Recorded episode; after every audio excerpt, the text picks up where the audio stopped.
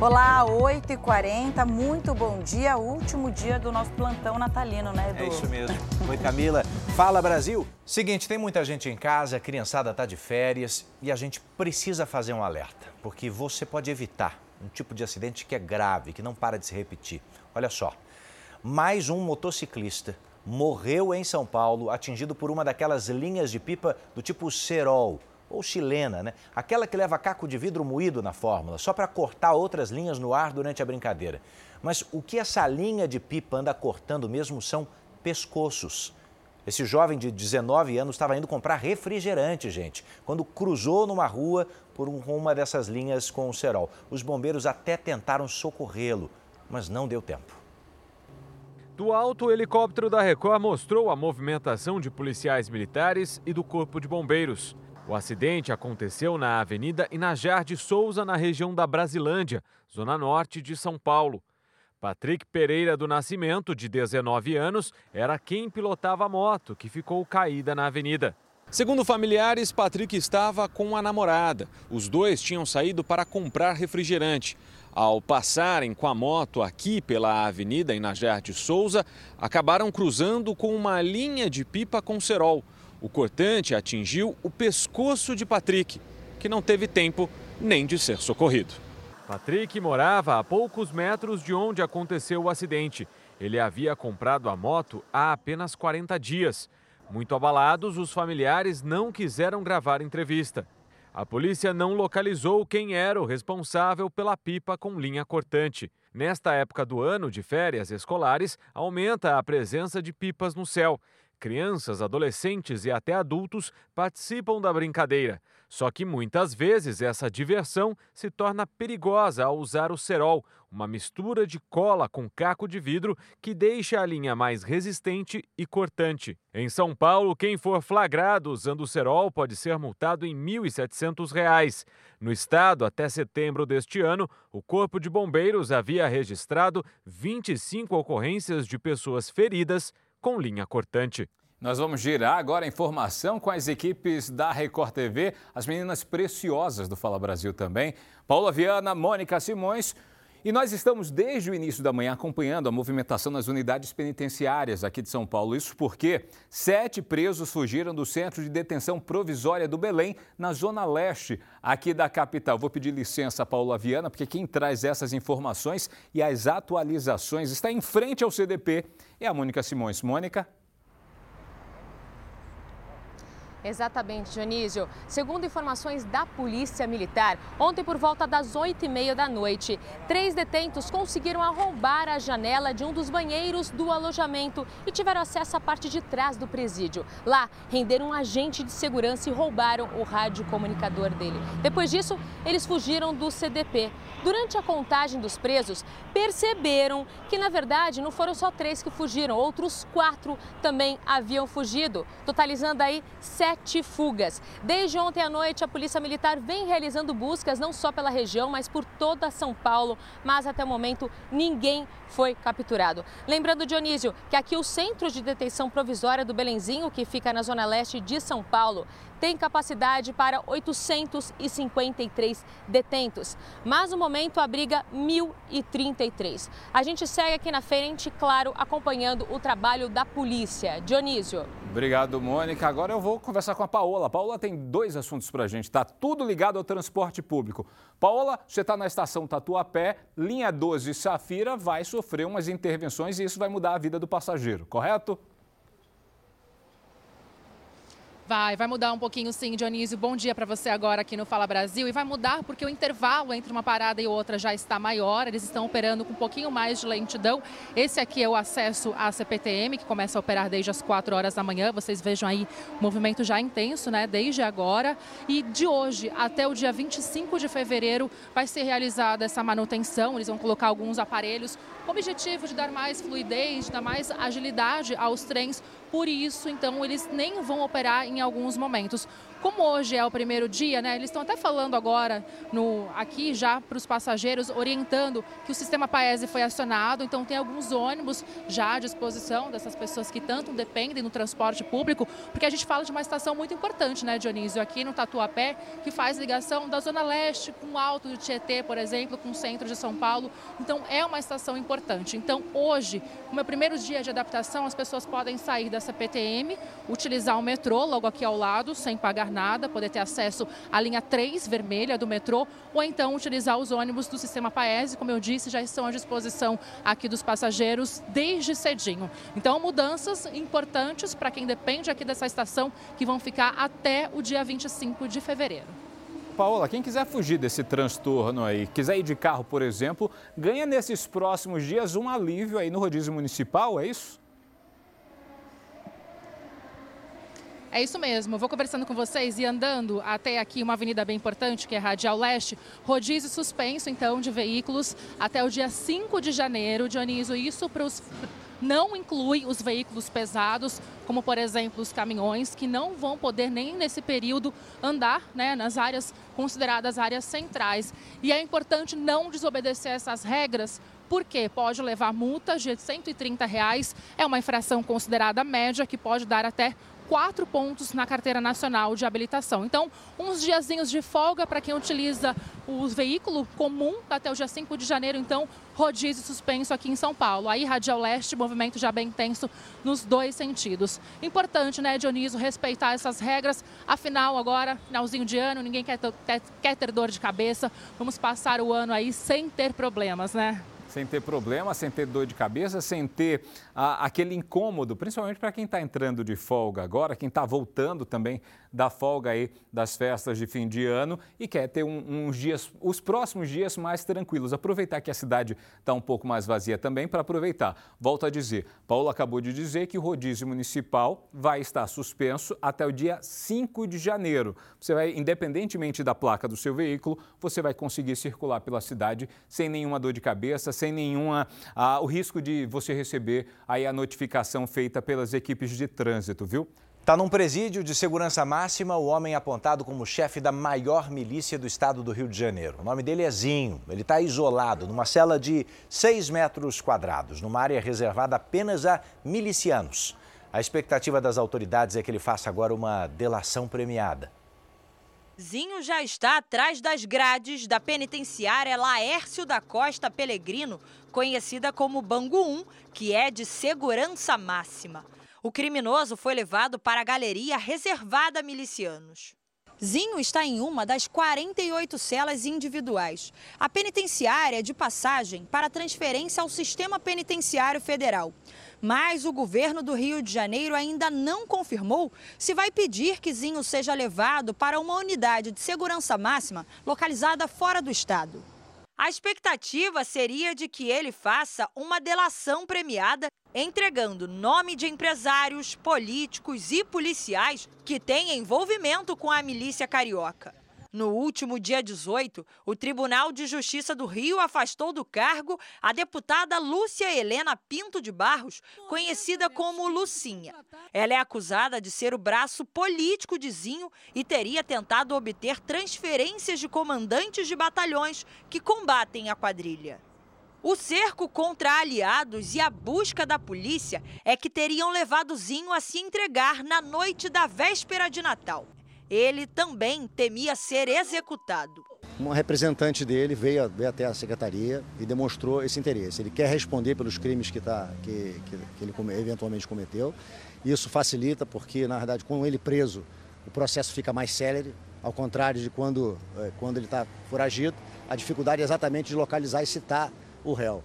Com isso, esses processos terão mais celeridade e ele poderá responder por esses crimes.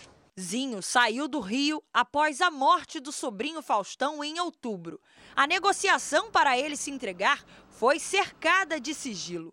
Zinho estava foragido desde 2018 e tinha contra ele pelo menos 12 mandados de prisão. Ele é apontado como principal braço financeiro da quadrilha. Com a prisão do miliciano, o grupo paramilitar perde dinheiro e poder. O que favorece a retomada de territórios pelo tráfico de drogas. O secretário de Segurança Pública garantiu que esta movimentação está sendo monitorada. O trabalho das polícias continua, né? é, é incansável, é, a gente não cessa, vai ter continuidade. Né? Toda organização criminosa que atua no Rio de Janeiro é alvo da Secretaria de Segurança Pública do, do Rio de Janeiro e, e sempre com essa visão de integração. É hora de jornalismo investigativo no Fala Brasil, porque o jogo ilegal na maior cidade do país não para de fazer vítimas.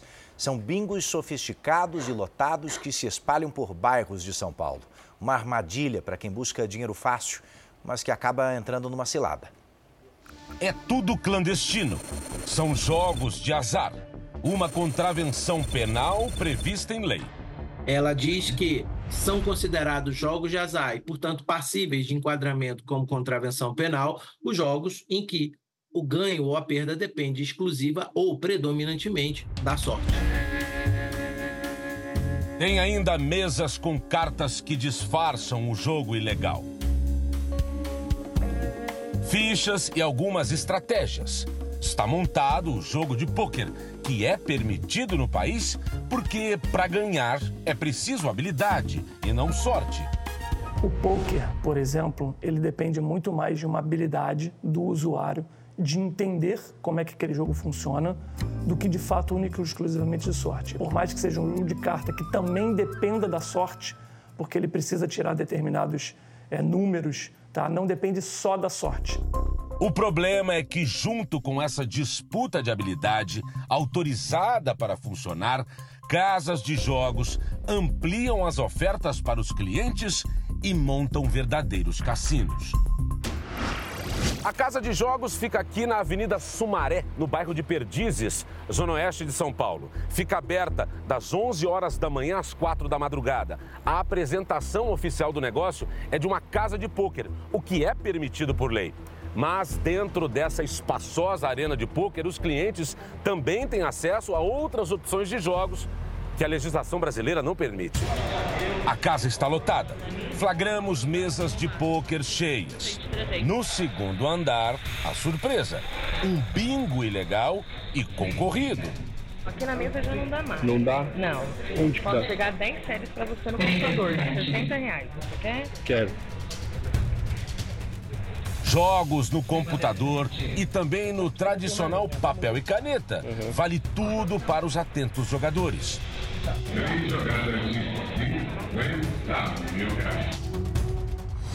A jogatina se espalhou pela capital paulista. Tem bingo clandestino em outros bairros de alto padrão da cidade. Você bate o bingo e ganha 3 mil. Além de ensinar os jogadores, os funcionários vendem as cartelas nas mesas, 20 reais cada uma. Também tem muita jogatina camuflada na periferia. Na fachada, casa de eventos. Lá dentro, dezenas de jogadores gastam dinheiro para tentar ganhar nas rodadas de bingo. Aqui a aposta custa dois reais. Dois reais. Sabe como funciona, né? E aqui é papel e caneta na mão e a esperança frustrada de ganhar dinheiro fácil. A maioria das vezes são as mesmas pessoas que ganham. Diz que laranja é quem vende. Bingos, caça-níqueis, jogo do bicho são ilegais no país. Os chamados jogos de azar estão proibidos desde 1940. Praticante do jogo de azar, não só a pessoa que promove, mas também a pessoa que se utiliza do jogo de azar para ganhos, ela está sujeita a uma pena de 3 a 1 ano de, de prisão é, aplicada e com multa, inclusive, a depender do caso. Uma lei frágil e que até hoje não interrompeu a jogatina clandestina. Eu acho que necessariamente a gente deveria repensar as penas. Tem que ser uma pena que coloque medo. Hoje não, não tem esse risco. É uma contravenção que, que a repercussão, que a consequência vai ser quase nada. Então eles sabem disso. É enxugar gelo. Em uma sala desse prédio funcionava um cassino clandestino. Ele foi descoberto durante a pandemia, em julho de 2021. Funcionários e clientes foram levados para a delegacia. Dois homens foram condenados pela Justiça de São Paulo. Um deles trabalhava como croupier, o funcionário que paga e recolhe o dinheiro dos cassinos. A pena de três meses de prisão foi convertida em multa no valor de um salário mínimo. Hoje no Brasil só são permitidos jogos da Loteria Federal, administrados pela Caixa Econômica Federal e casas de pôquer. Sites de apostas esportivas agora também têm licença para funcionar. Os bingos de cartela, tradicionais em festas pelo país, só podem ser realizados quando vinculados a instituições que prestam assistência social e sem fins lucrativos. O bingo flagrado na Zona Oeste de São Paulo está registrado na Receita Federal em nome da SDM Associação Esportiva e tem como principal atividade produção e promoção de eventos esportivos. Mas em julho desse ano, a SDM solicitou à Prefeitura de São Paulo alvará de funcionamento do local para reuniões. O pedido foi negado, ou seja, o lugar está aberto sem autorização. Procuramos pela advogada responsável pela SDM e pelo sócio da empresa. Eles não retornaram nosso contato. No prédio, ninguém foi localizado para falar sobre a denúncia. Já nessa mensagem de celular, a resposta que recebemos foi: sim, ali funciona mesmo um bingo. O Ministério Público de São Paulo alerta para a suspeita de envolvimento do crime organizado com os jogos de azar. É uma das formas de branqueamento, de lavar o dinheiro. Você eh, ganha, entre aspas, nessas casas, você legitima o dinheiro. Entre palpites e apostas em jogos de azar, esse comerciante de São Paulo perdeu 700 mil reais. A vida virou de cabeça para baixo e há um ano ele buscou ajuda num grupo de apoio para dependentes em jogos. Se eu fizer a primeira aposta, eu não tenho limite. Só vou parar quando acabar até o último centavo de tudo que eu reconstruí. Então eu tenho que evitar a primeira aposta. É uma cilada. E até quem ensina a jogar sabe disso. Primeira vez? Tem, coisa ruim é de e ainda no noticiário internacional, ao menos 160 pessoas morreram numa série de ataques nos últimos três dias na Nigéria. Segundo as autoridades, outras 300 pessoas ficaram feridas e foram levadas para hospitais. Os ataques aconteceram em 20 comunidades. A região é alvo constante de grupos extremistas armados e facções rivais. O governo da Nigéria prometeu uma resposta para conter a violência contra civis. O governo da Rússia acaba de anunciar que o exército do país assumiu o controle de mais uma cidade ucraniana.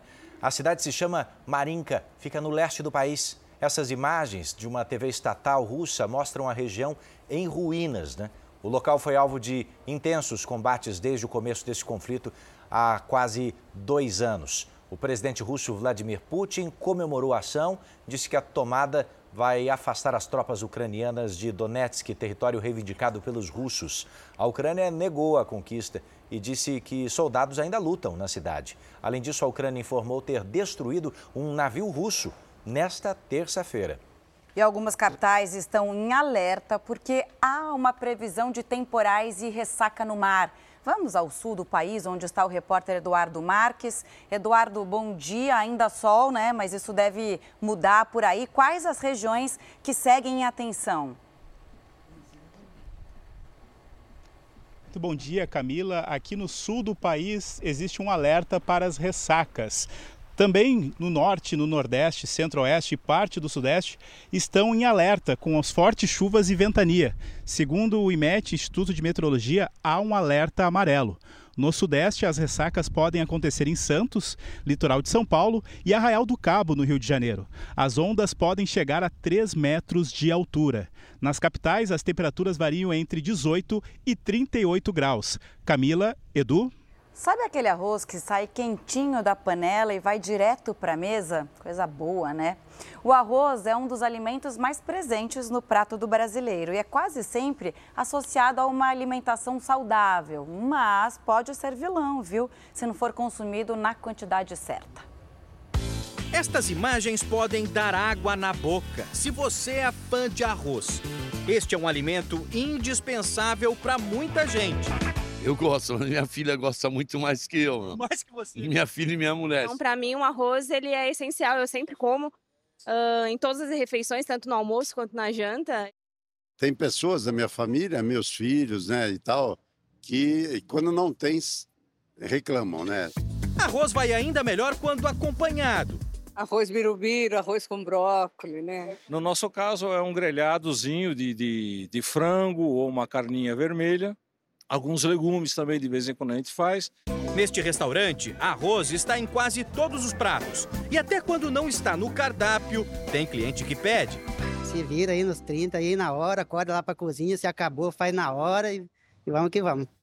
No sábado, dia de feijoada então, são quase 80 quilos de arroz. Bom, deu para ver que este alimento é popular mesmo. O arroz é fonte de carboidrato e fornece energia, só que se transforma em açúcar no nosso corpo. Por isso, deve ser consumido com moderação. Segundo este endocrinologista, arroz tem nutrientes importantes, como ferro, potássio e algumas vitaminas. Só que mais de 70% da composição são de carboidratos. O corpo vai acumular isso em forma de gordura. E quem faz isso é a secreção de insulina. Ela pega sua, sua glicose e leva para dentro da célula de gordura. Esse mecanismo sendo repetido muitas vezes de forma uma forma mais intensa, você pode levar a uma falência do seu pâncreas. Ou seja, o risco de adquirir diabetes pode vir do consumo exagerado de qualquer carboidrato, como o arroz, por um tempo prolongado.